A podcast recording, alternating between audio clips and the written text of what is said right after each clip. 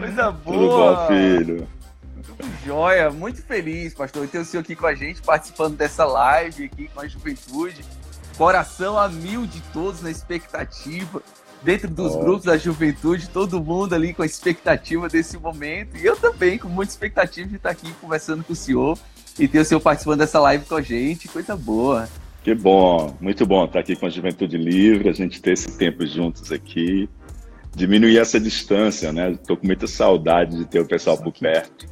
Espero que passe logo esse tempo para a gente estar juntinho perto de novo. É, a gente também está com saudade.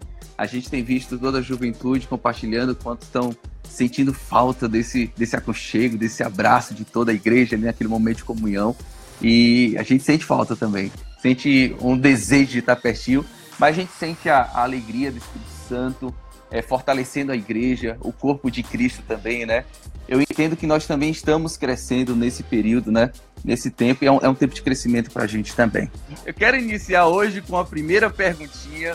É, pastor, deixa eu lhe fazer uma pergunta. Que livro o senhor está lendo nessa quarentena, hein?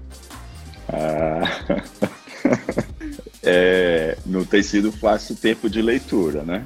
Imagino, Esses dias, é, precisar se reinventar e atender às necessidades pastorais mas a gente sempre encontra um tempo para a gente poder estar tá lendo, né? Então, tem sido um tempo que eu tenho reforçado a minha leitura diária, aquele plano que a gente convidou os líderes Sim. e a igreja para ler com a gente esse ano. Então, estou lendo mais do que a leitura diária esses dias da palavra de Deus. E nesses dias também terminei a leitura de um livro e li um outro que é, é o que eu li foi Ele Evangelho de Ele Evangelho em 3D, né? O Evangelho em 3D Coisa boa. E, e compartilha é... um pouquinho, pastor, o que, que, ele, o que, que ele fala. Ele é um livro é, missiológico, né, com aspectos de antropologia também, onde ele vai falar sobre alguns tipos de grupos, sistemas de cultura presente no mundo. Ele vai dizer para a gente que existem culturas que são regidas pelo, pela culpa, outra uhum. cultura é regida pelo, pelo medo e outra pela vergonha culpa, medo e vergonha. A partir disso, nós conseguimos identificar todos os grupos culturais no mundo através dessa lei que rege as pessoas ou as comunidades, né? Onde, quando a gente pensa sobre isso, isso afeta também a forma como a gente deve apresentar o Evangelho de Jesus Cristo. E quando nós lemos a Sim. palavra de Deus, ela consegue responder a cada uma dessas. O sistema Sim. que é regido por culpa, ele necessita de perdão ele tem carência de ser perdoado, né? Ele quer sair da culpa para a inocência.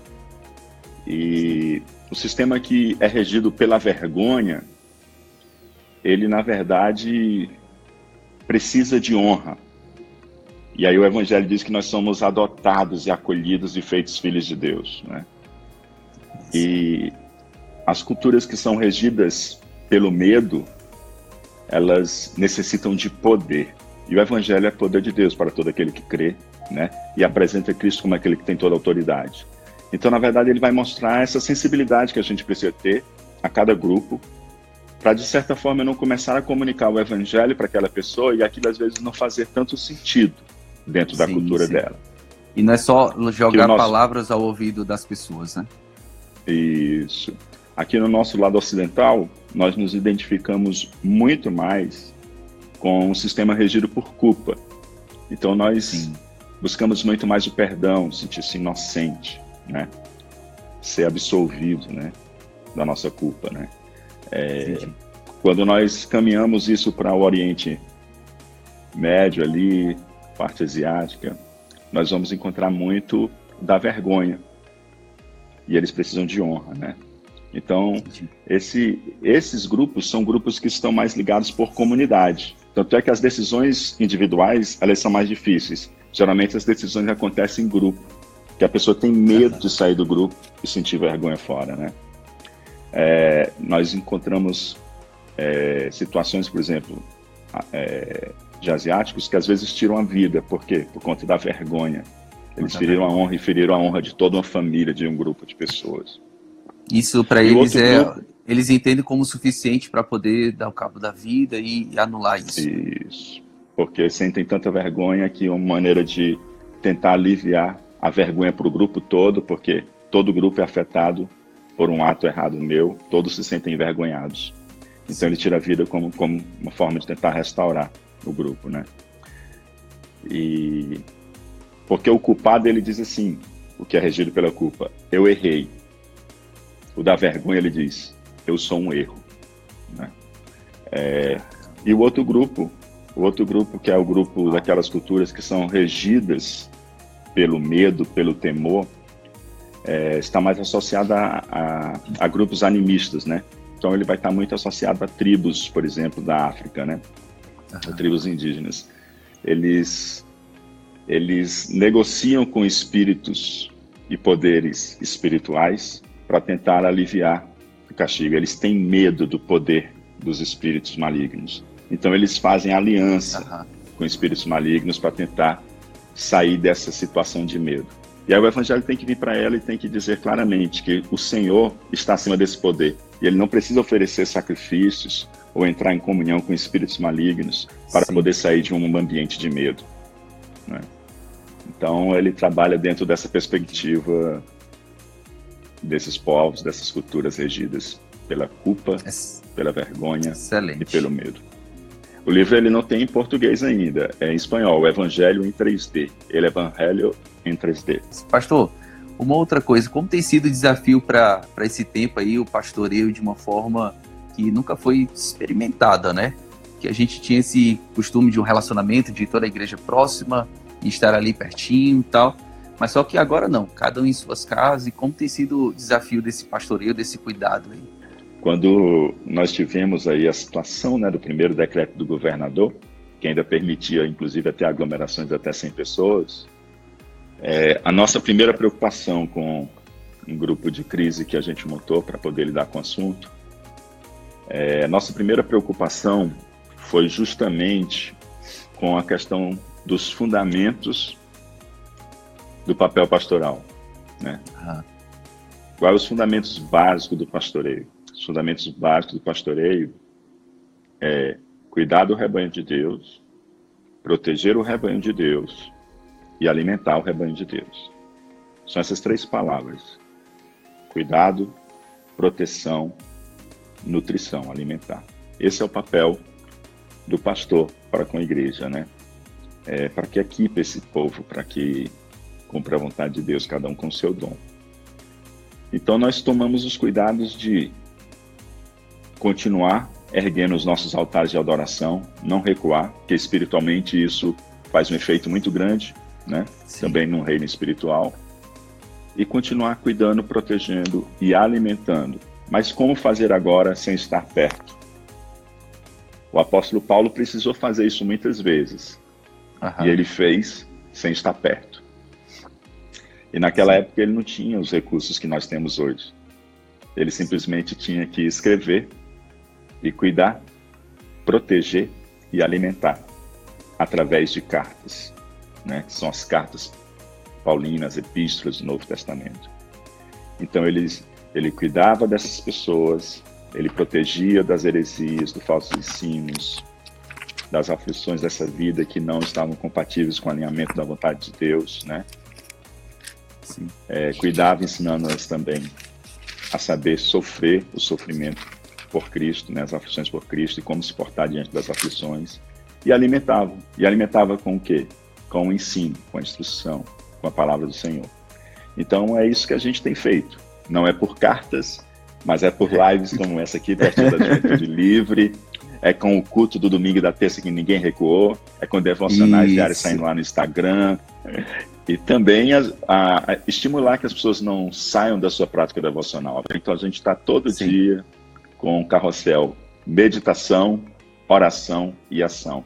Para que você, durante esse tempo, continue se conectando com Deus, continue servindo as pessoas e continue crescendo na fé. O senhor falando aqui a questão de Paulo, me lembrei até do versículo de, da terceira epístola de João, no último versículo, no versículo 14, que ele diz o seguinte: Espero, porém, ver-te brevemente e falaremos face a face, né? Então, acho que esse tem sido o desejo do nosso coração, né? de falar e fazer essas lives, diversas lives, diversas transmissões, mas o que o nosso coração mais quer é poder ver cada um face a face, né? Com certeza, a gente quer muito, né?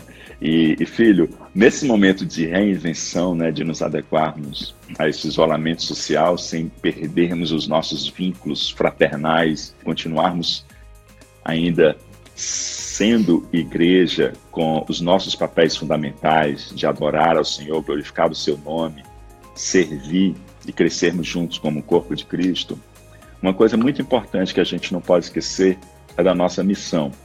Nossa missão Sim. de fazer o evangelho conhecido. E esse também é o momento em que as pessoas elas estão mais sensíveis e elas começam a pensar: poxa, a vida não pode se resumir simplesmente ao que eu faço. A vida não é só a minha faculdade, a vida não é só o meu trabalho, a vida não é só os meus sonhos. Uma parada dessa, ela desperta reflexões. Uhum. E e as pessoas estão em casa, elas não têm para onde ir. elas estão em casa, né?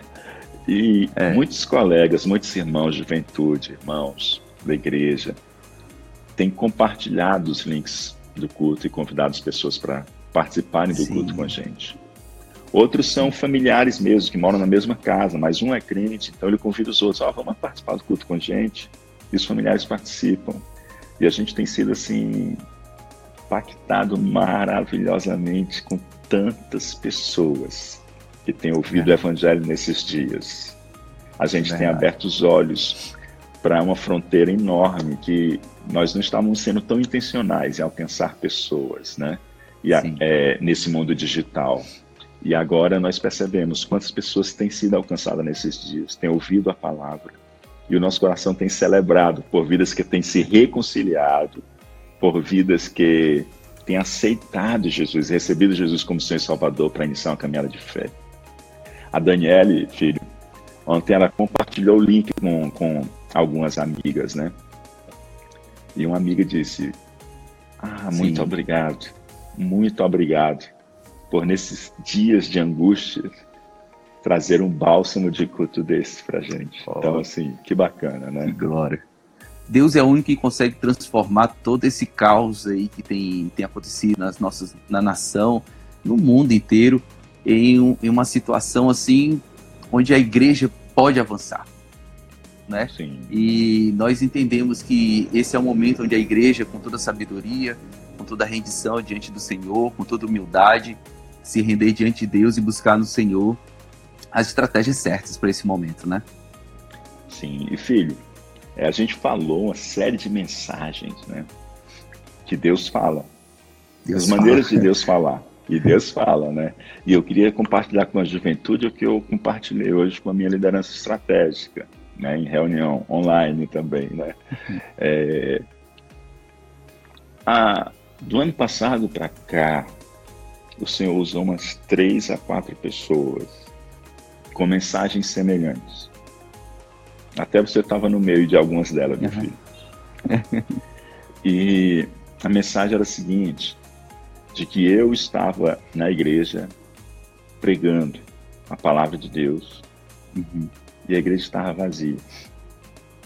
E, e, do, e, dois dessas três ou quatro pessoas disse que você também estava presente, né? E a igreja uhum. vazia, a pessoa olhava assim, a igreja vazia. E o pastor pregando, a igreja vazia, mas quando ela olhava para fora, tinha tantas pessoas, tantas pessoas lá fora, ah. ouvindo a palavra de Deus. Primeira terça eu não lembrei de nada, mas quando foi no domingo, foi impossível não lembrar. Eu pregando, a igreja vazia, o filho é dessa área técnica, né? Então tinha gente da equipe técnica, então na verdade há um significado aí. Sim, sim. e ele nos assim. ajudou na primeira também. E eu pregando a igreja vazia.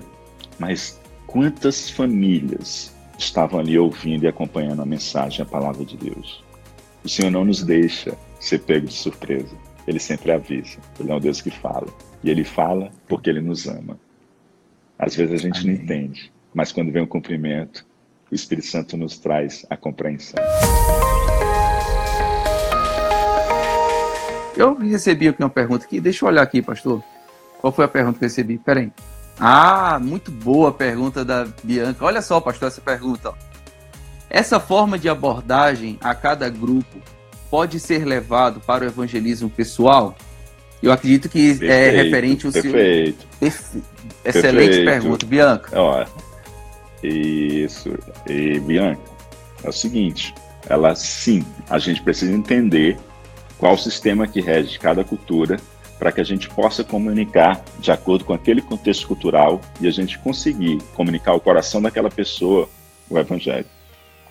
Então, nos animistas, a presença de manifestações de poder, como cura, por exemplo, é, ela é extremamente importante nesse processo de evangelização. É, no caso de nosso mundo ocidental, o evangelismo pessoal ele tem um impacto muito positivo, porque as pessoas elas são elas são elas são culpadas e elas querem o perdão. Então, para ela, ela não precisa da decisão de outras pessoas, tanto quanto as comunidades que são regidas, como as culturas que são regidas por vergonha. Que as culturas que são regidas por vergonha, elas valorizam muito a comunidade. Então, ela tem medo de tomar decisão sozinha e ficar a parte da comunidade, porque ela valoriza a questão da honra. E, e a evangelização, nesses casos, é melhor que você evangelize a família. Eu tenho até um exemplo que eu posso contar rapidinho, filho que foi sim, quando pode, eu fui aos ribeirinhos. Quando eu fui aos ribeirinhos. Fui aos ribeirinhos, a gente foi evangelizar, entrávamos na casa, começávamos a evangelizar. E às vezes estava a mãe, estava os filhos, estava todo mundo ali. Às vezes filhos de, ma de ma maior né, idade, capacidade civil já. É, e quando nós chegávamos no momento do apelo, ah, que bom, na verdade a gente gostou muito de ouvir a palavra de Deus, mas é, meu marido não está aqui, meu pai ainda não chegou, a gente vai ter que esperar ele chegar. Quando ele chegar, a gente decide. Sério? Então, é uma, é uma decisão tomada em família, né? E geralmente esses, esses, esses sistemas regidos pela vergonha, eles são sistemas de comunidade, as decisões são tomadas em grupo. Você vê que isso acontece também entre indígenas. Muitas vezes, é, a decisão ela é comunitária, ela não é pessoal. A gente então, enfrentou. Sim, o modo de evangelizar, as palavras de evangelizar, como abordar, para que você possa alcançar de forma mais positiva. As pessoas possam enfrentou... compreender melhor o evangelho. A gente enfrentou um pouquinho essa, essa cena antigamente no, no nosso sertão, pastor, pelas influências religiosas, mas eu, eu acredito que hoje não há, tanta, não há tanto peso em relação. Hoje não. Mas eu acho que a gente enfrentou isso sim antigamente, não é? Sim, sim, sim. Nosso nosso, nosso sertão, ele tem essa centralidade, né? Você não é conhecido por pelo que você faz, né? Não era conhecido pelo que você faz, né? Nossa sociedade, nós conhecemos muita pessoa pelo que ela faz, né? As sociedades de honra e vergonha, né? Elas, na verdade, elas são regidas por quem eu sou, a quem eu pertenço. Então, quando nós vamos para o interior do estado, ah, eu sou Alencar, eu sou Benício, né? Tem muita questão uhum. de se identificar pela família, aquilo ali identifica você, né? Então, realmente, filho, boa lembrança, no interior também, por muito tempo, é, esse valor de ser da honra, né, e ser regido por um sistema de vergonha, era muito forte mesmo, né? Isso tem perdido um pouco porque a, a mídia nacional Sim. há uma fortaleza de ocidentalização bem grande, né? E algumas dessas influências elas têm sido é, prejudicadas. Perdidas. Né? Perdidas. Ah, eu, acho, eu acho que também tá, tá, recebe uma influência maior também por conta da troca de uma geração, né? Mudança de geração, sim, novos jovens sim, com a mentalidade sim. um pouco mais aberta para ouvir, para poder conhecer outras coisas, né?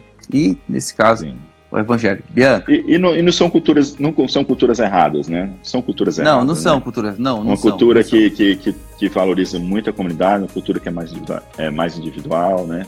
Não é cultura errada em si, são manifestações de formas distintas, né?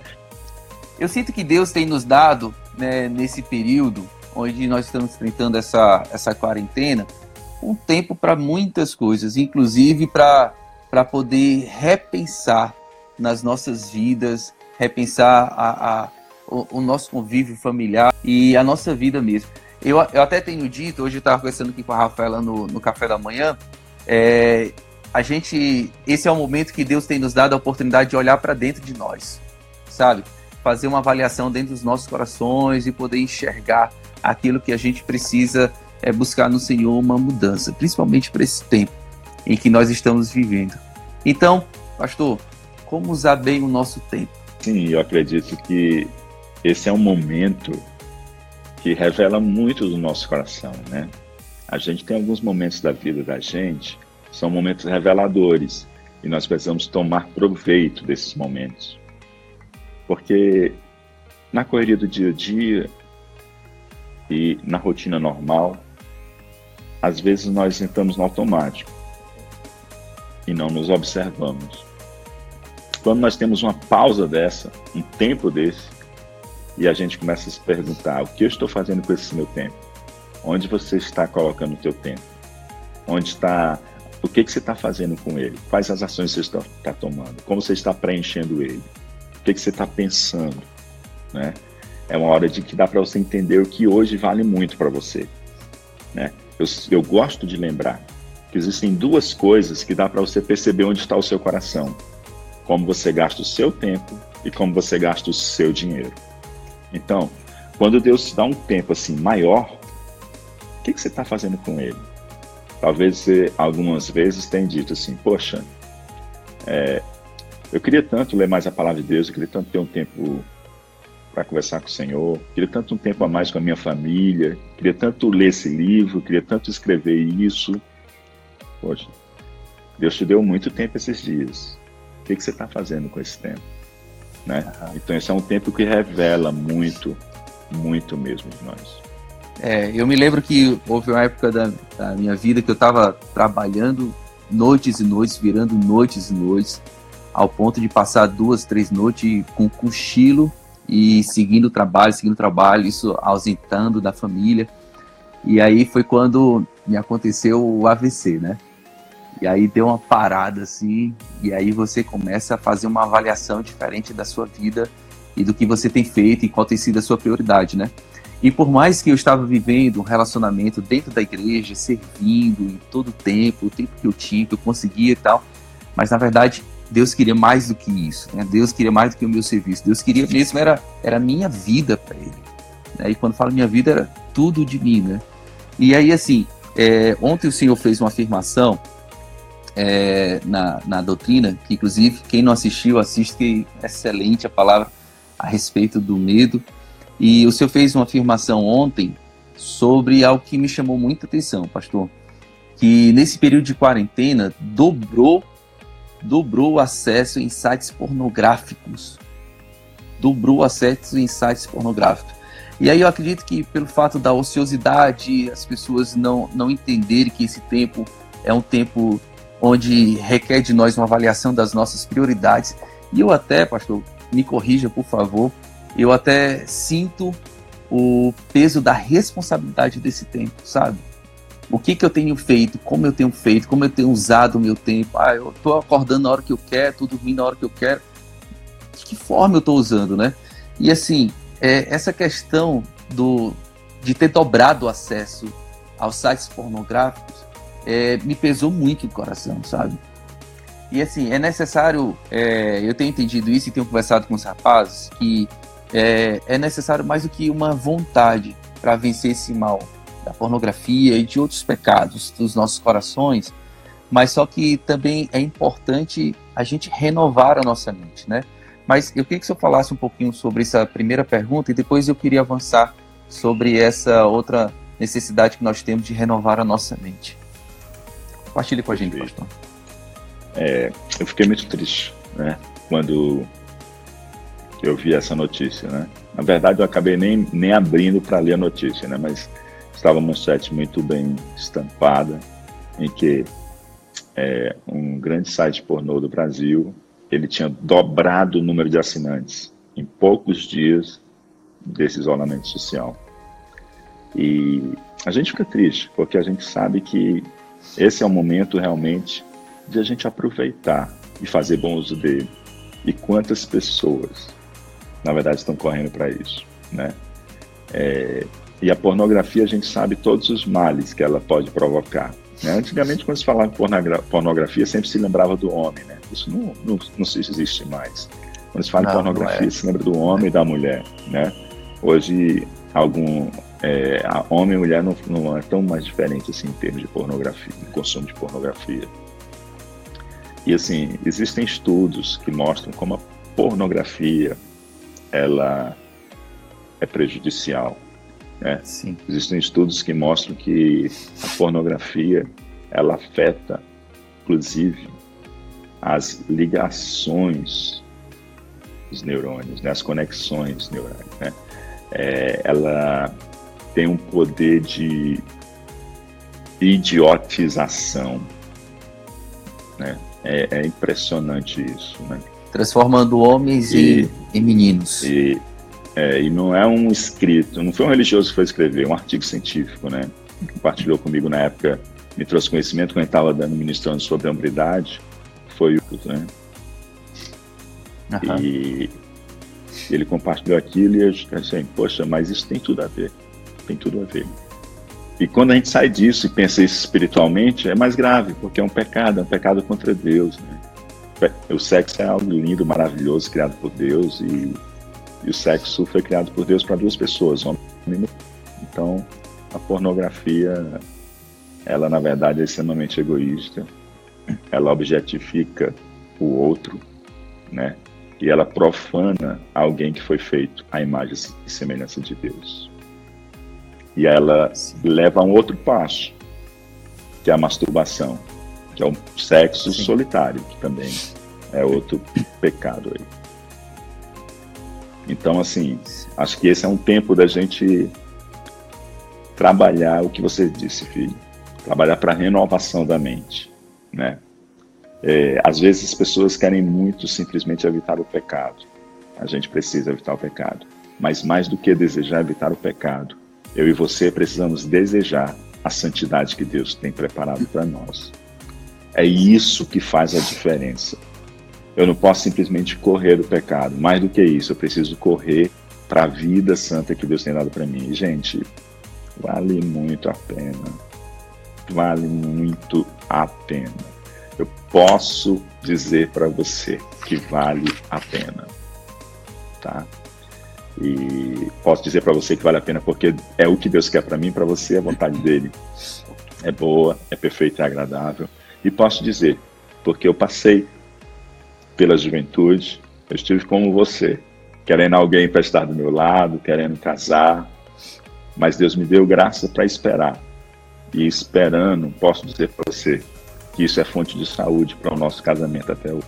Eu acho que deu uma cortada assim no final, mas acho que deu para todo mundo entender e ouvir sim, mas vale muito a pena. E antes de a gente começar a nossa live, eu peguei um livro aqui, não sei se você conhece esse livro aqui. Olha aí, aqui? rapaz. rapaz, esse livro aí, eu já vi alguns deles. e aí eu queria utilizar aqui na página 43 que os, o autor, inclusive estou diante dele, ele fez uma afirmação que eu achei muito boa. Ele diz o seguinte: Assim devemos voltar a nossa mente ao Espírito e à palavra de Deus. Podemos escolher podemos escolher o que ocupará nossa mente e devemos fazer uso do filtro de pensamentos. Como está escrito em Filipenses 4 e 8, que acredita que aquela afirmação, tudo aquilo que é louvável, é nisso pensar, né? E elevar a nossa mente, Colossenses 3, 1 a 3, para enxergarmos a vida segundo a perspectiva de Deus. E ele faz, o senhor faz uma outra afirmação, que é assim, a mudança de mentalidade muda as nossas motivações, os nossos pensamentos, os nossos sentimentos, as nossas condutas e as nossas ações. Então não é simplesmente, não é só desejar, é buscar. Não é isso? Sim. Eu gosto muito também de um verso da palavra de Deus que, da palavra de Deus que diz: assim como o homem pensa, assim ele é. Né? Assim ele é. Eu gosto muito. Né? A gente acaba refletindo aquilo que nós pensamos. Tem pessoas que estão em pânico, atemorizadas, porque o que elas estão pensando é continuamente o problema. E se for colocar dentro do filtro, ele nem permaneceria ali vigente. Né? É, se eu renovo a minha mente, elevo a minha mente a gravitacionar o trono da graça, Eu vou olhar as coisas sobre uma perspectiva divina. Não vou olhar as coisas como elas estando maiores do que eu e eu sendo simplesmente uma formiguinha e que eu não consigo ver Deus porque ela está aqui diante de mim e eu não consigo ver para além. Mas se eu gravitaciono no trono da graça, penso nas coisas que são de cima e não nas de baixo, quando eu olho, eu vejo que aquela situação é muito menor do que o meu Deus, porque eu vejo da perspectiva de Deus. Vendo da perspectiva de Deus, eu vejo que é agradável e a, e a que aquilo ali vai me levar. E olhando da perspectiva de Deus, eu vejo aquilo que não é agradável a Deus e vejo como aquilo ali vai me levar a um mau fim. Sim. Então, eu acho que uma coisa que você jovem precisa fazer, alimentar a tua mente, o teu coração com as coisas de Deus, uma perspectiva de mundo segundo Deus, ter uma cosmovisão cristã. Às vezes a gente consome muita coisa, a gente consome muita coisa e consome pouca coisa dentro da ótica de Deus, sabe? E aí a gente fica dirigindo a nossa vida por isso, as nossas motivações, nossa conduta, nossas ações, nossos pensar, nossos desejos, tudo começam a ser direcionados pelo que a gente está alimentando a nossa mente o nosso coração. Então, enche-se da palavra de Deus, enche-se de coisas boas, que isso vai te ajudar a enfrentar muito melhor as situações da vida. Essa é a segunda, pastor. A gente teve o nosso segundo podcast nas nossas nas plataformas Spotify, do Deezer, da Juventude Livre, e inclusive foi conduzido pela Duda, pelo Felipe e pela Fiamma, foi um bate-papo excelente. E foi abordado um assunto que é, você trazer à mente se realmente a gente ama Deus de verdade, né? A gente não está no, no templo, mas em nossa casa, nesse tempo que nós temos utilizado, é, esse tempo tem sido a declaração de amor pelo Senhor de verdade. E também foi abordado pela terceira mensagem da série de obediência absoluta a questão do, do amar a Deus, né? Foi domingo passado. E nós vimos que esse amor ele está completamente ligado ao relacionamento com Deus. Então, como eu posso, pastor, avaliar o meu amor, o nosso amor pelo Senhor? Ah, eu acredito que o relacionamento e a busca de um relacionamento com o Senhor avalia muito o nosso, o nosso amor e o que nós sentimos por Deus, né? Mas eu queria que o senhor é, trouxesse para a nossa juventude como é que a gente pode avaliar esse amor pelo Senhor. Maravilha. É, primeiro, parabenizar a Juventude Livre. O Papo ah, Livre ah, é muito bom. É, Papo Livre. Espalhem, divulguem. Esse é o melhor podcast de jovens que existe, viu? Muito bom mesmo. Parabéns a, ao filho, a dos apresentadores. Muito bacana, tá? Glória a Deus. E como que eu posso saber mesmo se eu amo o Senhor, né? As palavras de Cristo, elas são muito claras. Aquele que me ama, este guarda os meus mandamentos. Eu gosto muito quando o Senhor diz: Aquele que me ama, esse guarda os meus mandamentos. Veja que isso é diferente de Aquele que guarda os meus mandamentos, esse me ama, né? Não, aquele que ama, ele guarda os mandamentos. Porque alguém pode guardar, alguém pode obedecer sem amar. Sim. Mas Sim. não dá para amar o Senhor sem obedecê-lo. Quando sem nós obedecer. amamos o Senhor, essa intensidade de amor por Ele, ela nos leva a querer agradá-lo. E a gente obedece os seus mandamentos. E eu gosto muito que a palavra não é simplesmente obedecer, é guarda os meus mandamentos. Porque quando fala em guardar os mandamentos, é o que eu guardo no interior. E aí isso vai falar que não é simplesmente obedecer com as ações, com as mãos. Uhum. Não é obedecer uhum. simplesmente externamente, mas é obedecer com o coração rendido, submisso a Deus. Porque às vezes a gente faz algumas coisas muito bonitas por fora, mas o coração reclamando. Uhum. Isso não é submissão. O Senhor quer que a gente faça. E Ele quer que o nosso coração também encontre alegria e prazer em obedecê-lo. Eu, li, eu lendo um texto quando iniciou a série de mensagens sobre obediência, eu li um livro, se eu não me engano, é Obediência e Intimidade. Não sei se o senhor já leu. E ela, a, a autora, no primeiro capítulo, ela já utilizou aquele texto de onde Saul recebe uma ordem de Deus E aí dentro dessa ordem, Saul ele vai e deixa Agag e deixa o melhor do despojo, né? Eu acredito, até me corrija, pastor, mas eu acredito que tenha sobrado um pouquinho mais dos Amalequites, porque Davi lá na frente teve que lutar contra os Amalequites, né? Então, acredito que alguns devem ter escapado por aí. Mas, mas assim, ela fez uma afirmação que eu achei bem interessante. Ela falou assim: se fôssemos colocar para uma quantidade de população, é como 3 milhões de habitantes. Então, se, se Saul deixou vivo somente o líder, então seria uma porcentagem de 0,3, sei lá. Não. E aí, assim, é algo muito pequeno, né?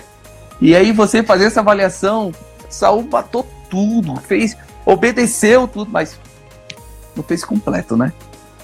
Não obedeceu, não, a obediência não foi absoluta, não foi total. E é... isso, isso pesa, isso pesa no coração da gente, porque a gente quer um pouco racionar, assim, tudo, tudo que, que Deus nos manda fazer, tudo que Deus diz que a gente tem que fazer, e a gente quer entrar ali numa situação de, não, peraí, bora, vamos deixar aqui a GAG, vamos deixar aqui o líder, vamos fazer aqui alguma escolha para a gente poder, diante dessa, dessa obediência, ver o que, que a gente faz. E na verdade não é isso, né, pastor? É, é total. Perfeito, filho. Acredito que, assim, a gente acha que a gente obedecer uma parte a Deus está tudo ok, né? E na verdade a obediência uhum. tem que ser absoluta. Quando Deus foi tratar essa situação, é, é um livro da Dave Tyrus, né? Obediência uhum. e Intimidade. É, quando Deus foi tratar essa, essa, essa situação, o Senhor diz: Uau, Saul, que maravilha! Olha como você me obedeceu, só falta essa partezinha, né? Mas tudo bem, Vamos lá, bateu nas costas dele. Não, não, não, não. O Senhor disse assim: Ei, Saul, como você rejeitou as minhas palavras. Você já pensou? As minhas palavras. Ele fez quase tudo. e o Senhor diz: Como você rejeitou as minhas, a minha palavra, eu te rejeito como rei. Né? É, ele desobedeceu e o Senhor diz assim: Ó, o que, que me adianta? Né? O Senhor diz: Olha, você pensa que eu tenho prazer em sacrifícios? Você tem, pensa que eu tenho prazer em sacrifícios? Eu quero obediência e não sacrifícios. E é o que o Senhor continua querendo de nós, né? Deus quer da gente obediência e obediência absoluta. Hoje eu estava ali pedindo perdão a Deus também. Sim, Porque sim, Deus eu falou algo, hoje. Deus hoje, falou algo Hoje comigo. eu estava no meu devocional aqui com a Rafaela, eu estava falando, eu estava chorando, assim, pedindo a Deus misericórdia, porque é, eu, tenho, eu tenho ouvido muito Deus falar esses dias, sabe, pastor? Pelo menos Deus tem me chamado a, a fazer uma varredura aqui dentro do Yukias Filho aqui e arrancar do coração aquilo que precisa ser arrancado. E eu nunca vi tanto a luz assim da palavra de Deus trazendo luz no meu coração e arrancando, né? Mas falei, pastor, é perdão ter lhe atrapalhado. É verdade, verdade. Então, assim, vai para você, jovem, vai para nós também, filho, que nós somos jovens, filho, viu? Sim, nós somos jovens sim. casados. é... então, vai para você. É, vale a pena obedecer e a obediência absoluta. A obediência absoluta é a obediência total, a obediência externa e a obediência do coração, submissão. A obediência absoluta não é fazer quase tudo, é fazer tudo. Eu, eu, eu, costumo contar a história, eu costumo contar a história de um jogo de basquete. O jogo de basquete está ali no último, nos últimos segundos. Tá 98 a 97. O time da casa está perdendo com 97. E falta um segundo, o jogador da casa está com a bola. O que, que você acha que ele vai fazer? Ele vai desperdiçar a chance. Ele vai arremessar ele arremessa. A bola vai, faz aquela parábola, chega lá, bate na bandeja, começa a correr sobre o aro. Roda, roda o aro e cai para fora. quase eles ganharam, quase. Mas perderam. Quem levantou a taça Mas foi perderam. o time de fora. Perderam. Quase não ganham. Quase não levanta a taça quase não leva a coroa daqueles que perseveram até o fim. Então a gente tem que sim ir até o fim e tem que procurar fazer o melhor e obedecer absolutamente a Deus, aquilo que Ele pede de nós. Verdade. Obediência é total. Se ela é parcial, ela deixa de ser obediência para ser conveniência, né? Isso. E uma coisa que eu tenho aprendido nesses dias, né? Muito, Deus tem falado muito comigo, que a obediência, ela deve ser imediata. Imediata. Imediata, porque se ela for demorada, ela já é desobediência. Quero dizer para você, é, esse é um tempo que Deus está dando a você, é um tempo único.